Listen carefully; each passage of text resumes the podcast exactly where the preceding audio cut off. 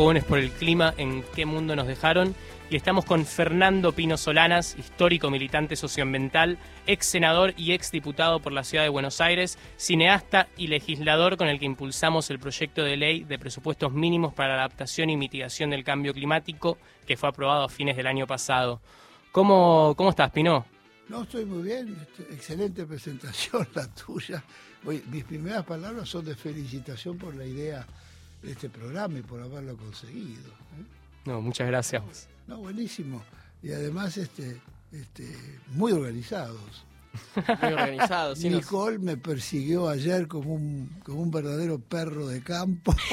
Pero no me vas a quedar mal. No, nos preocupó, nos preocupó la lluvia. Vimos la lluvia y dijimos, asegurémonos de que... Yo pensaba llegar más temprano y tomarme un café en la esquina, una cosa por el estilo, pero era fila india toda ah, la Libertador, porque no cayó agua a la salida de, Olivos, yo vivo en Olivos, era enorme.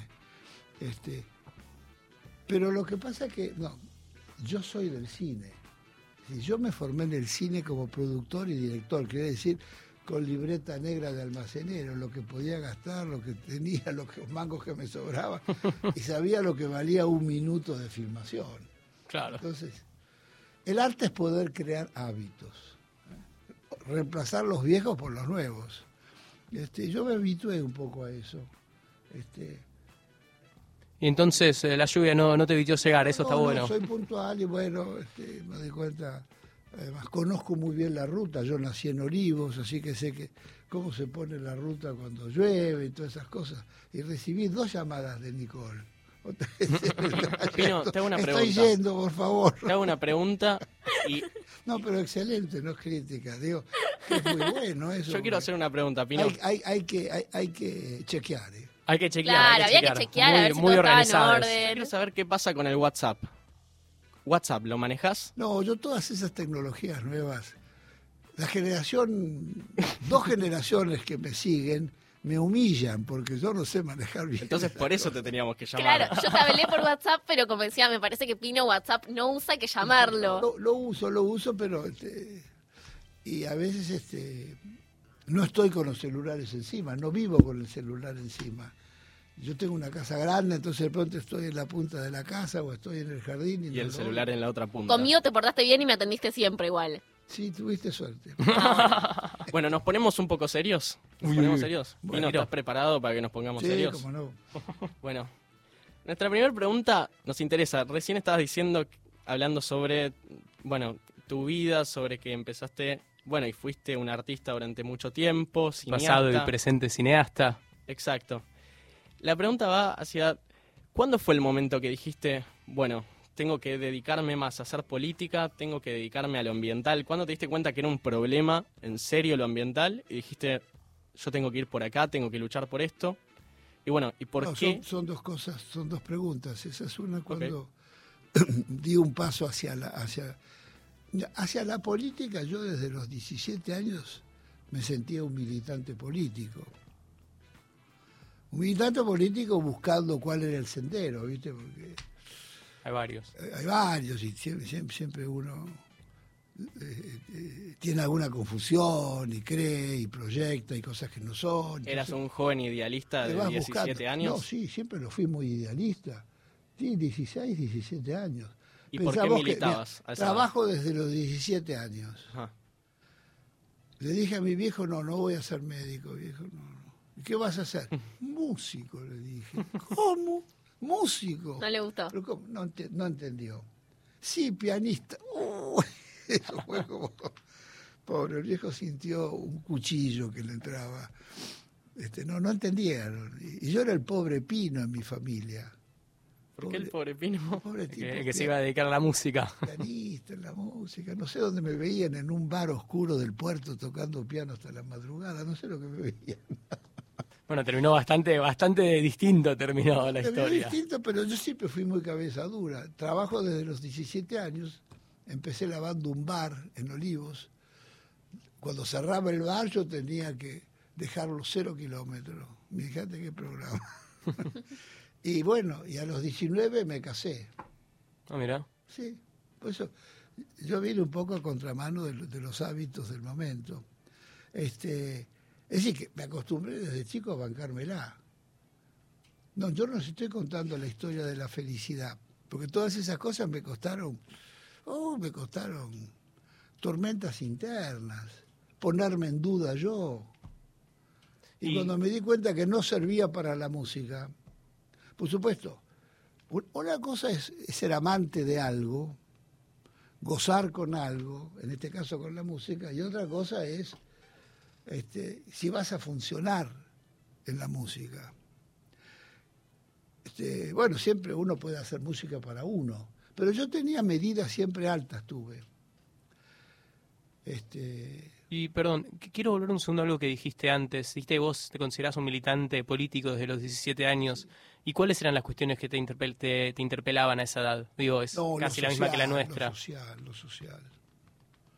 Sí, lo social. Y cuando yo tenía 17 años, sí, este, lo social y, en general la vida política. Este, pero eran, eran inquietudes. Este, realmente la, la, la mejor dicho, la fuerza, la, decisión de... El golpe fuerte político yo lo tuve el 16 de junio del 55. Hasta ese momento yo tenía inquietudes no militantes, inquietudes, leía de todo, y leía también autores de izquierda, eran más inquietudes intelectuales. Este, aunque mi vida era hipermodista porque yo me, me financiaba a mí mismo.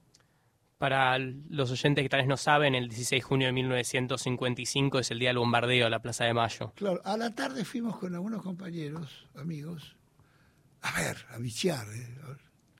Este, y eso fue un impacto fuerte. Es, lo que veíamos, tampoco se veía tanto porque habían retirado este, heridos, muertos, etcétera, pero era un escenario. Y los meses que siguieron, la famosa desde ese momento uno empezó, yo empecé a seguir la política casi diaria de la Argentina. Antes eran doctrinas, ideologías, este, este, y el año, al año después, en junio del 56, vinieron los fusilamientos de José León Suárez. Claro. Donde había tres vecinos de Vicente López. Bueno, todo eso fueron golpes es decir, mi conciencia nace en, aquellos años. Y ¿Vos cuántos años tenías durante, Bueno, en el, 56 tenía, en el 56 tenía 20 años. Este, pero esos años, fin del 55, 56, 57, 58, yo, yo no recuerdo años más tumultuosos, años con más protesta social. Es impresionante. Había huelgas casi todos los días contra la dictadura militar. La respuesta de la dictadura militar era mandar camiones, este, metían a, a, los obreros o a los empleados adentro de los camiones, los llevaban al cuartel de Palermo, a los bancarios. Me acuerdo, los bancarios los llevaron y los raparon en el regimiento 1 en Palermo. Claro. bueno. era, era así. Y había jornadas de toma de todas las fábricas del país. Esa cosa increíble, ocupaciones de fábricas. En esas, yo creo que es una de las grandes epopeyas este, que vivió América Latina. ¿eh? Y por supuesto, plan con Intes, este, cientos o miles de detenidos. De entrada en el 55 se llevaron 4.000 detenidos entre profesores universitarios, sindicalistas, políticos, etcétera, al penal de Ushuaia, que era el penal de los grandes asesinos. Por supuesto, estaba sin los asesinos en ese momento, pero, bueno, ahí fue el Bebe Cook, fue Cámpora, fueron todos. Y, y particularmente lo ambiental, ¿en qué momento es que viste te empieza a interpelar más desde esa perspectiva? Lo ambiental empieza a interpelarse al final de los años 60. ¿eh? ¿Por algo en especial? yo creo que no te puedo precisar, entonces no hubo nada, algo especial, pero sí puedo precisar que en el año 71 ya habíamos empezado a escuchar en algunos mensajes que mandaba Perón del tema ambiental. Y nosotros decíamos, este viejo mierda, carajo, tiene que ver esto, estamos en la dictadura, 40 es el, general 40 es el jefe de la CIDE, se robaron el cadáver de Vita, fusilaron el José ¿Me entiendes? No entendíamos nada. Tampoco había literatura, mucho menos. No, había ambientes.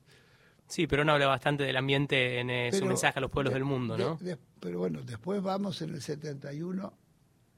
Cuando yo termino la obra de los hornos, años 68, que gana un premio nada menos que en el Festival del Cine Nuevo, donde iban Godard, Pasolini, Glauber Rocha, iba el cine nuevo. Perón en Madrid lee, salió en todos los diarios eh, de Europa. Eh. Es posible que el peronismo sea otra cosa que un fascismo, un folclore fascista latinoamericano. Estas este eran más, o menos las ideas. Entonces, la primera vez que se hacía una película que hacía un análisis crítico, histórico y, valorativo de los, de los 10 años del gobierno peronista y además contaba la resistencia. Y además todo eso estaba mezclado con los grandes líderes tercermundistas y era toda esa melada. Sartre me lo, me lo, por ti, Franfano, sí, claro. ¿Y lo hablaste con él? El viejo me llama, no, me llama, no, me manda una invitación yo estaba en Roma, porque yo terminé la película en Roma. Y además después del estreno, no, después de verla, del estreno mundial que fue el, el 3 de junio del 68, este, 10 días después del mayo francés, imagínate el clima que había. Y esta película era premonitoria. Estaba exactamente en la cresta de la ola, entonces volvió locos a toda la, la vanguardia, la izquierda o este, el movimiento social europeo, que era un momento de una enorme tensión. Entonces me llega una invitación, dice el general que querría muchísimo, te mando un saludo, que lo visitaras, que te invita a que lo visites. Cuando partí para Buenos Aires, uno o dos meses después, hice una escala en Madrid. Mejor dicho, tenía un boleto que era Buenos Aires-Madrid, así había iniciado mi viaje aquella época y lo fui a visitar. Y este, ahí surgió el proyecto de hacer. En general, usted le puede mandar más cassette de, audio. Tiene, hay, que, hay que hacer. Usted, nosotros queremos filmarle su historia política. Usted tiene que. Hay una generación que no lo conoce. Le encantó la idea. Bueno, ¿cuándo empezamos? Decía el viejo. No, yo voy a Buenos Aires ahora este, lo único que tengo es deudas. no sé si no voy a terminar en Villa Devoto con los 1.500 que hay adentro. Este, bueno, bueno, bueno, nos mantenemos nos mantenemos por carta, etcétera, etcétera. Eso duró tres años. ¿Tres años vos estuviste mandando cartas con, con Perón? No, tres años para organizar, ah. conseguir el dinero, primero salir del hoyo en que estábamos, hoyo económico. Yo había financiado mi película y me había financiado yo haciendo películas de publicidad, es decir, vivía en una dicotomía casi esquizofrénica, o esquizofrénica del todo, pero había zafado de eso. Este, volví a Buenos Aires con una copia de la obra de los hornos, ¿eh? Porque se decía, no, este no vuelve, este hizo una película para hacerse dique en Europa, etcétera.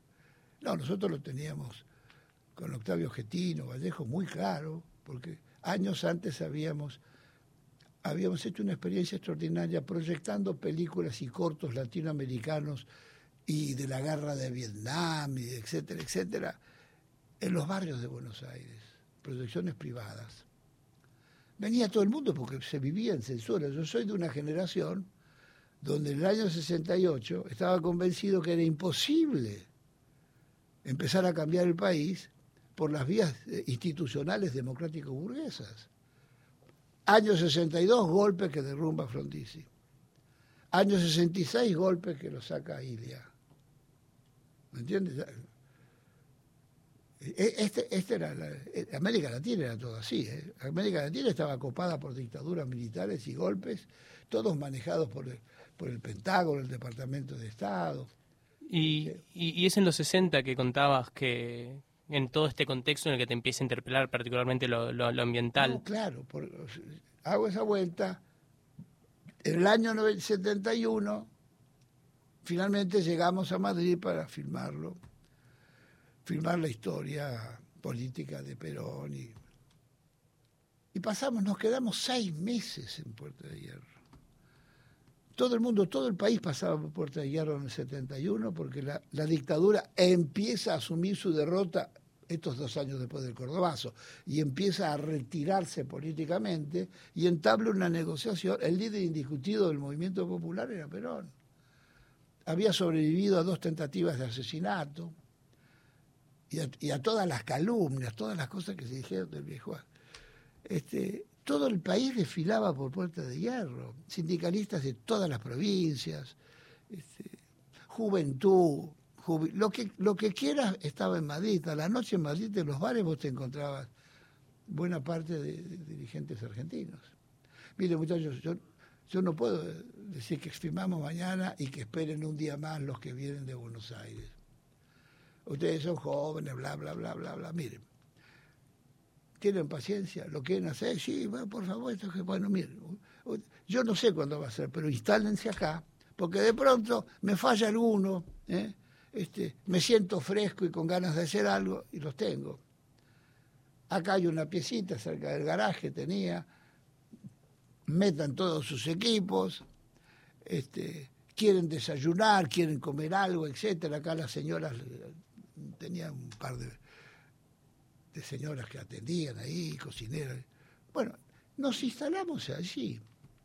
Y de vez en cuando, una o dos veces por semana, filmábamos lo más interesante fue, que fuimos testigos de ese momento de la vida política de la Argentina que fue extraordinario, porque había una, ebullición y, una, y un entusiasmo, y una, era una ola que cada vez crecía, crecía, crecía. En esas circunstancias, innumerables veces salimos a caminar con... Salía Perón a fumar su cigarrillo y decía, Pino, me acompaña. Yo lo acompañaba y y innumerables conversaciones el viejo volvía al tema de los del tema ambiental, lo ecológico, etcétera. Perón te hablaba constantemente a vos. No, constantemente no, salía el tema, que es distinto. Sí. ¿Y una conversación que te acuerdes, por ejemplo? Este, no, puntualmente no me acuerdo, salvo alguna conversación.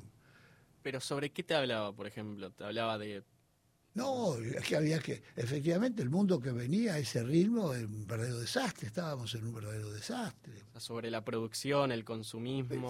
anticipaba las ideas que están en el, en el mensaje ambiental a los pueblos del mundo, febrero del 72, que fue el mensaje que él envía al primer encuentro ecológico mundial que se da en Estocolmo.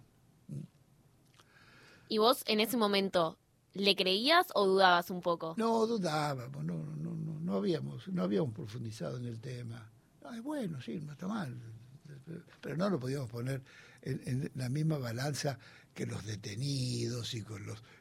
Nosotros estábamos en la cosa, en la cosa concreta de esta semana, la semana que viene, la lucha contra la dictadura, habían detenido a fulano, carta con Buenos Aires, eh, eh, en fin, otros teléfonos se usaban porque estaban intervenidos, ¿me entiendes? Todas esas peripecias de vivíamos las épocas de casi del clandestinaje. Y filmar en Madrid vivía Franco.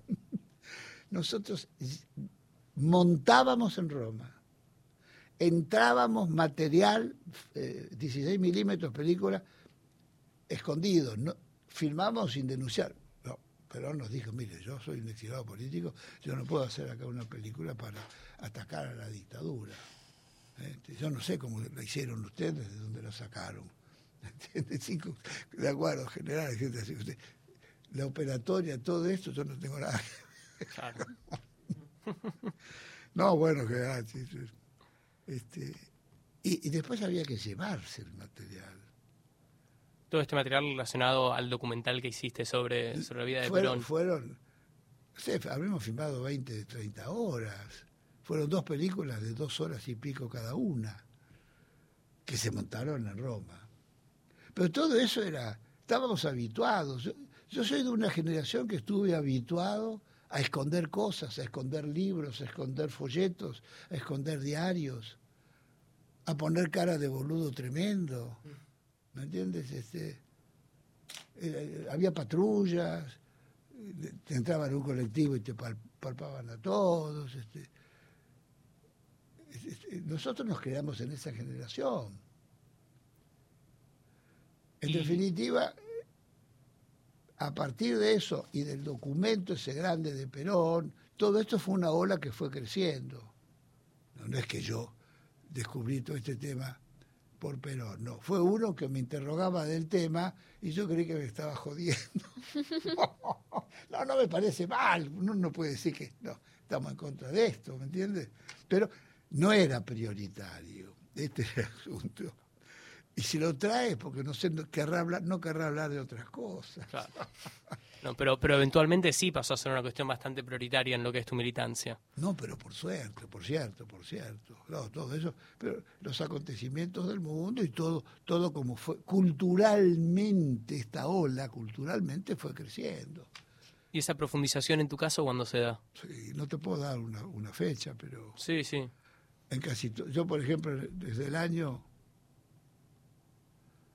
no, doy testimonio que en algunas de las películas mías, ya del fin de los años 90, y en toda la serie de las crónicas de la causa sur, que empieza con memoria del saqueo, con todo eso, hay secuencias que tocan el tema.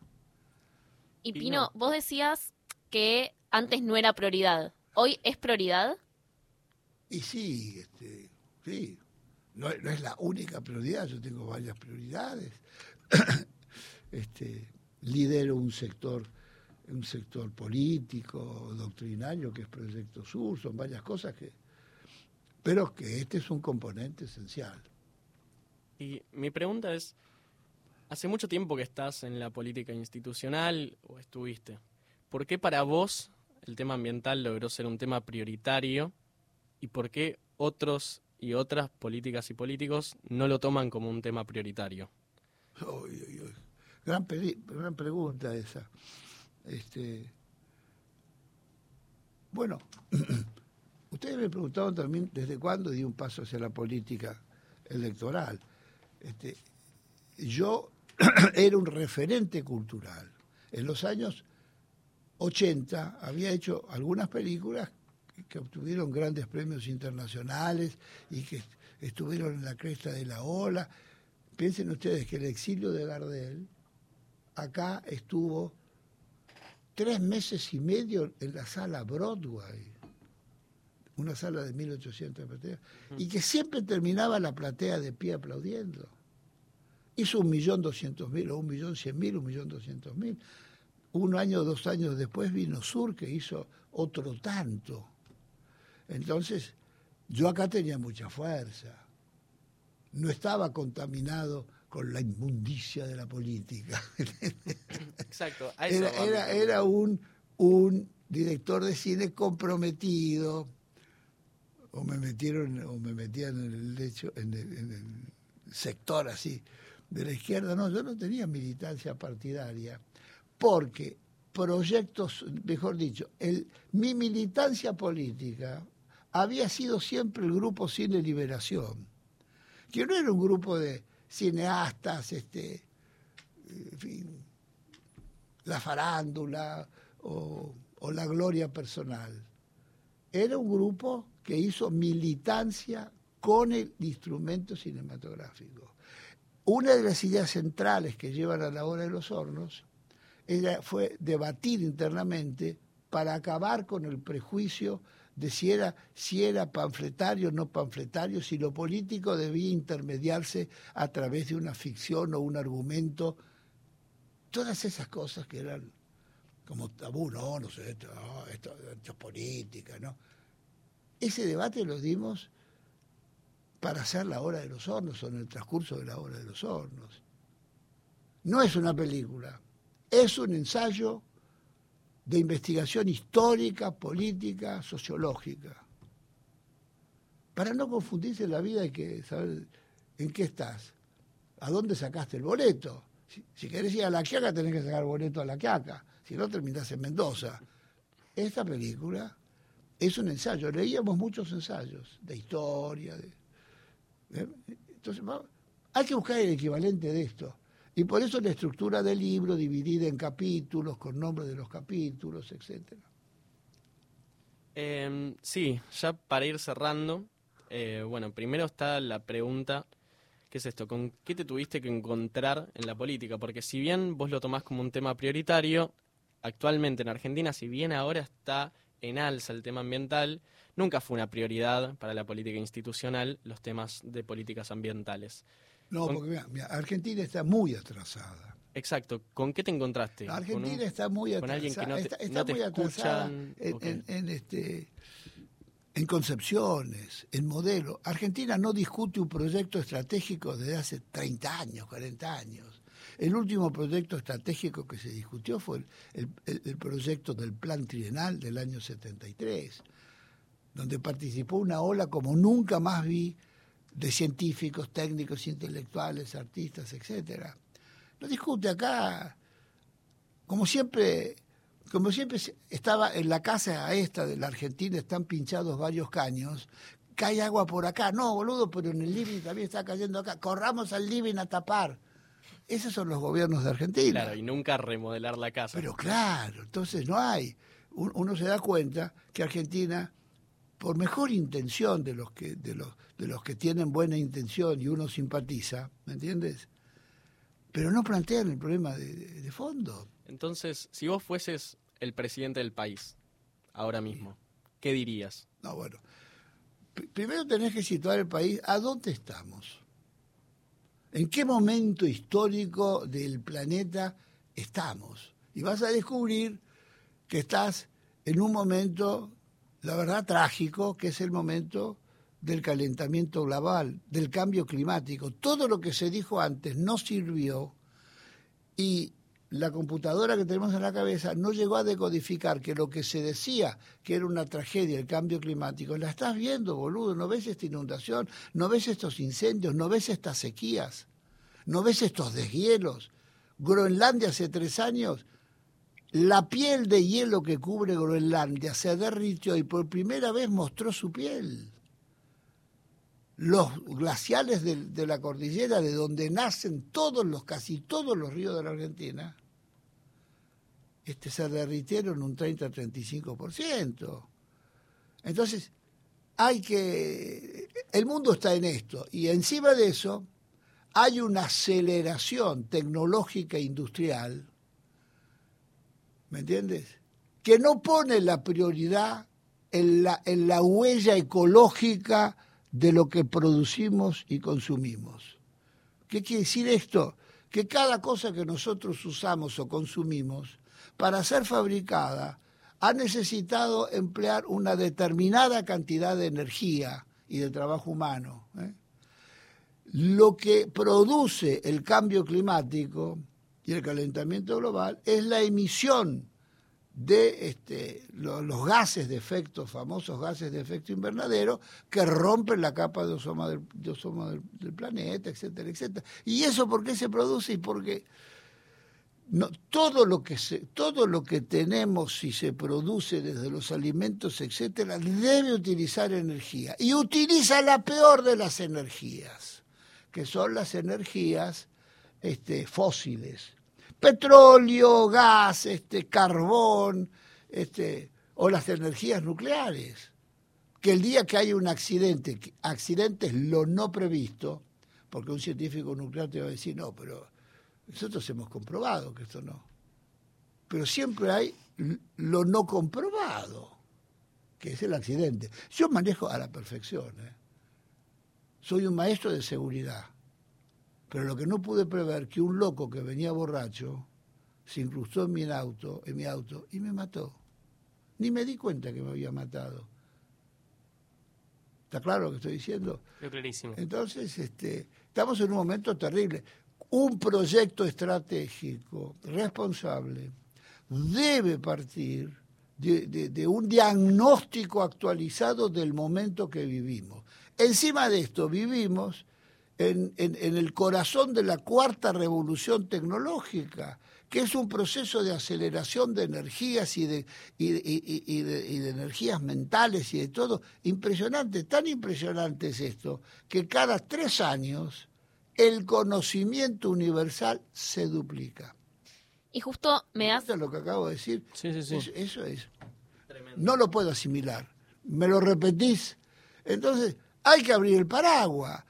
Y proyecto estratégico es tener una visión no de corto alcance, que es táctico, es algo a mediano y largo plazo y con alternativas, y con alternativas, porque nadie puede pensar o ser tan loco y tan soberbio de que sus ideas no son perfectibles o que son perfectas. Vas a tener, vas a tener cualquier cantidad de imprevistos y de acontecimientos que tu cabeza no, no los registra. Pero, Pino, la esperanza del país, vaca muerta, que es para muchos la pues esperanza del país. Que... No, pues ese, ese, es un error monumental. Ese, si estoy hablando de cosas más serias. No, no digo que no sea serio de vaca, es muy serio de vaca muerta, porque se ha cometido un error monumental, un error. No vamos a hablar después de todas las consecuencias o la barbaridad que es hacer minería invertida con explosiones abajo y con 200 químicos, donde siempre vas a, vas a atravesar todas las napas de agua potable y vas a tocar el recurso más sagrado que tiene la humanidad, que es el agua. Sin agua no hay naturaleza, no hay vida. No, lo de vaca muerta, desde el punto de vista económico, no tiene destino, porque vaca muerta no puede funcionar escuchan lo que dije, con un barril de petróleo, con un precio de petróleo abajo de 50 o 60 dólares. Sí, actualmente está a 34. Pero date cuenta, está parada banca muerta, está parada. Mejor dicho, creo que está funcionando un 30% si funciona. Sí, ya se habló de que no va a haber mayor cantidad de perforaciones que el año pasado. no dicen la verdad. En vaca muerta, el 70% de la producción es de IPF, el otro 30% es de Tecpetrol, de Techín. ¿eh? Y hay otro pucho. El resto, ¿por qué no hay inversiones cuantiosas? Esto es capital, porque la curva de retorno económico del yacimiento es muy floja. ¿Qué es la curva? Yo invierto, invierto durante cuatro o cinco años para que llegue el punto maduro de mi perforación y pueda extraer, esos cuatro o cinco años lo que fui extrayendo, me van a pagar lo que invertí. Pero los yacimientos estos de gas y petróleo no convencional tienen corta vida. Escuchen, tienen corta vida. No tienen 25, 30 años como puede tener un pozo convencional. Entonces, las petroleras grandes han dejado que IPF se endeude, está endeudada en casi 10 mil millones de dólares, para que haga la principal inversión y demuestre esto. ¿Me entienden lo que estoy diciendo? Han pasado 5 o 6 años o 7 y la demostración no es muy feliz. No digo que dé a pérdida. La curva de retorno es si, si me llegó a, si llegué a recuperar lo que puse. ¿Me entienden lo que digo? No, es una, es una locura esto. Pero además de esto, es un yacimiento que funciona con subsidios. Sin subsidios, mañana está todo cerrado. ¿Me escuchan lo que dije? Me parece que, quedó clarísimo, Pino. Y, una última pregunta ya para, para dejarte ir yendo. Por supuesto, vos no podés bajar de un día para el otro la manija de... Porque lo que se cierra, antes tenés que haber construido lo alternativo que lo reemplaza. No, yo no produzco más electricidad en base a quemar gas en, las centrales de Puerto Nuevo. Ah, no, bueno, no, baja a la... Che, quedó oscura la mitad de la Argentina. No, claramente la transición energética tiene que ser llevada a cabo de una manera responsable. La transición, igualmente, lo primero que tenés que resguardar es el conjunto de trabajadores, que le tenés que garantizar, señores, en cualquier cambio que hay, ustedes no seguirán con el mismo dossier, con la misma antigüedad, con los mismos beneficios cada uno de ustedes, punto. Es lo primero que tenés que garantizar, porque el tesoro que tiene un país son los saberes. Argentina es un país que construyó la primera petrolera estatal de Occidente, IPF, y la primera empresa de gas pública estatal de Occidente, con gas del Estado en el año 46. Mosconi en el año 23 y gas del Estado. Y además construyó entonces, desarrolló miles de técnicos, ingenieros. La primera industria hidrocarburífera del hemisferio sur es Argentina con IPF. Entonces el tesoro que vos tenés son los ingenieros, técnicos, trabajadores, laburantes, etcétera. Ese tesoro lo tenés que tener. Y lo tiene Argentina. Pero Argentina no es un país petrolero, convénzanse. No sean idiotas, convénzanse. Hay recursos petroleros mucho más importantes que vaca muerta. Ah, sí, ¿dónde los tiene? Están en el océano, están en el océano. ¿Y por qué no se explota? Porque se necesitaría un barril arriba de los 120 o 150 dólares el barril. Y vaca muerta, para funcionar y que vengan inversiones, necesita un barril arriba de 80. Si para recuperar los costos y el riesgo, 55. Pero si vos querés llevarte una moneda, por eso no vienen inversiones. Entonces, eso hay que dejarlo. Estoy usando argumentos de tipo económico y no los argumentos ambientales. Bajo el punto de vista ambiental es una barbaridad. Desde ya, desde ya. Pero bueno, Pino, una última pregunta, así como te íbamos diciendo. Nosotros creemos... Preguntémosle antes. Pino, son las 10 y 50. Te hacemos... Una buena última. Una última... Una y media. ¿Te hacemos una y media? A mí, antes de cerrar, me gustaría saber qué pensás sobre el gobierno actual en materia ambiental. Con estos temas que hablamos, con vaca muerta, ¿cuál es tu opinión? Bueno, mira, el gobierno actual tiene el mérito de haber empezado a cambiar de ruta. No está en la ruta de lo que hemos tenido antes. Ha empezado a colocar una serie de causas y de temas y de llamados de la realidad que son prioritarios. La cuestión social y el hambre, por ejemplo, la discusión en serio de la deuda, y no vamos a pagar la deuda a, costa de, de más sacrificio ajuste del pueblo argentino, los jubilados. Empezado a colocar causas en su justo imposible que vos coloques todas las causas de golpe y que las resuelvas todas las causas de golpe. No, todas las cosas necesitan transiciones este, y preparaciones. Este, y, en muchos temas son temas vivos que están en debate. Acá se debatió durante varios meses este, en la, en la Universidad Metropolitana. Claro, hubo un conjunto de 300, 400 este, intelectuales, profesores, científicos, que se discutieron distintas cosas. Eh, todos estos son los temas vivos que están en la realidad. Este, ahora el asunto, por eso, lo que dije antes, para cambiar de ruta, no, este barco no va, bueno, dame otro barco, no, no lo tenemos. Los vas a tirar los vas a tirar al océano, tenés que tener el otro barco alternativo. En fin, todas esas cosas estamos muy, muy, en una enorme, eh, en un momento muy grave y encima con esta cuestión de la pandemia, este, que nos ha sorprendido a todos, yo nunca creí que podía llegar a esos niveles, este, es un problema muy serio porque va el golpe económico que significa la pandemia en todos los países es brutal, ¿eh? es brutal. Y Pino, una, última, esto que sí que te contábamos. Nosotros somos fieles creyentes de que la política es la mejor herramienta que tenemos para transformar la realidad. Pero también entendemos que una vez que te, metes te empezás a meter un poco más en lo que es la, alta política, la política institucional, por ejemplo, lo que es el Parlamento, que son espacios en los que habitualmente el año pasado empezamos a transitar y empezó a transitar la juventud ecologista, a veces se empieza a poner todo un poco más embarrado. ¿Qué, recomendaciones, qué, cuestiones le dirías a tener en cuenta a, nosotros, a nosotras, a, la juventud ecologista al momento de empezar a transitar estos espacios? Ustedes, ustedes demostraron, los jóvenes por el clima, demostraron algo importantísimo, que si no hay contacto humano y movilización y contacto humano con los legisladores, los legisladores quedan aislados ¿eh?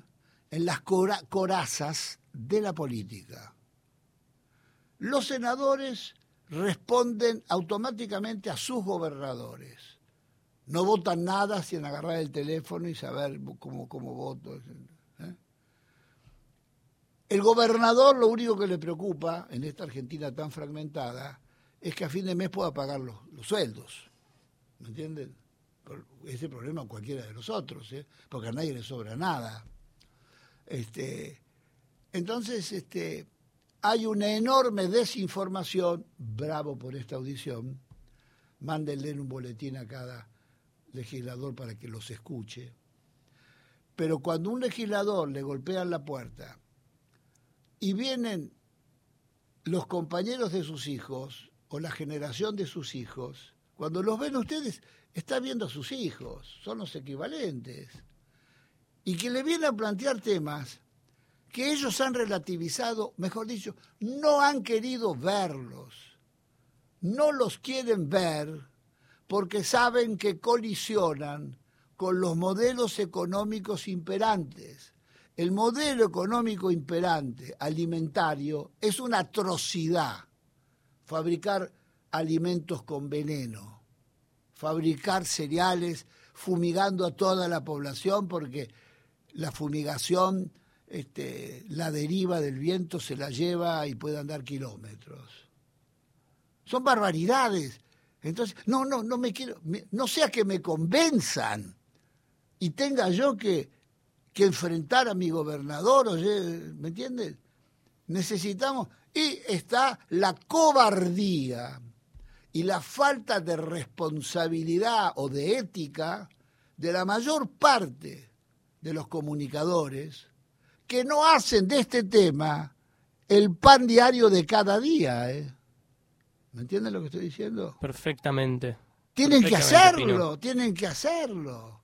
Entonces vos te encontrás que ese es un, un universo, el Senado, por ejemplo, aislado. Lo que ustedes hicieron es fundamental. No se hubiera votado nunca nuestra ley. Piensen ustedes qué responsabilidad hay que durante todo el año pasado tuvimos tres veces quórum y citábamos cada 15 días. Claro. Y bueno, queda, me parece... No, no, no, no, mejor ni vamos. Estos son unos locos, no, no, dejémoslos. Este.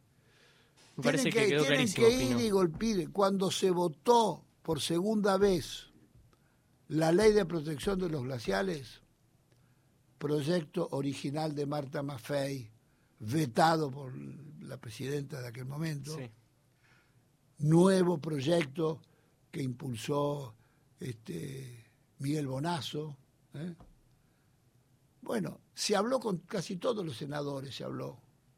Pero se puso una carpa o un palco frente, desfilaron artistas en la última semana y iban delegaciones de gente importante y de jóvenes a hablar con los senadores.